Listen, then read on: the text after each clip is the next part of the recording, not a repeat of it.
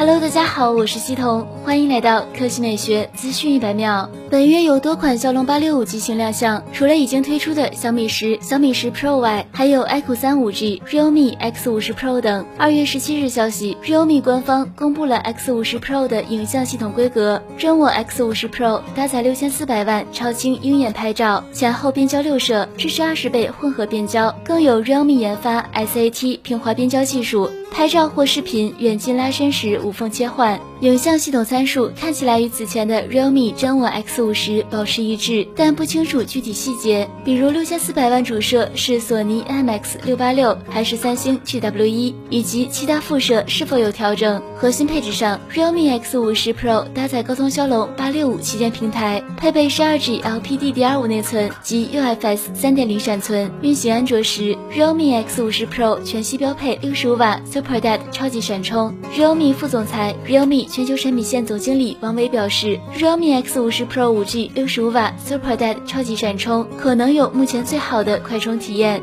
此外，Realme X 五十 Pro 还采用 Super AMOLED 双孔全面屏，这是 Realme 首款 OLED 挖孔屏旗舰，刷新率为九十赫兹，分辨率可能为 FHD 加。今天，高通骁龙发布了第三代 5G 独立基带骁龙 X 六十和射频系统，5G 网络性能进一步强化到了全新水平。骁龙 X 六十 5G 基带第一个采用全新的五纳米工艺制造，能效更高，面积更小。相比上代骁龙 X 五五，重点增强了载波聚合能力。此外，骁龙 X 六十还支持 VoNR，可通过 5G 星空口提供高质量的语音服务，也是全球移动行业从 NSA 非独立组网向 SA 独立组网模式演进的重要一步。不过，在最高速度上，骁龙 X 六十并没有进一步提升，毕竟高达7.5 Gbps 的下行速率。三 Gbps 的上行速率，在很长一段时间内都不会是瓶颈。单纯提高理论速率，并无助于实际体验。骁龙 X 六十五 G 基带方案和 QTM 五三五毫米波模组预计在二零二零年第一季度出样，而搭载骁龙 X 六十方案的五 G 智能手机预计在二零二一年初推出。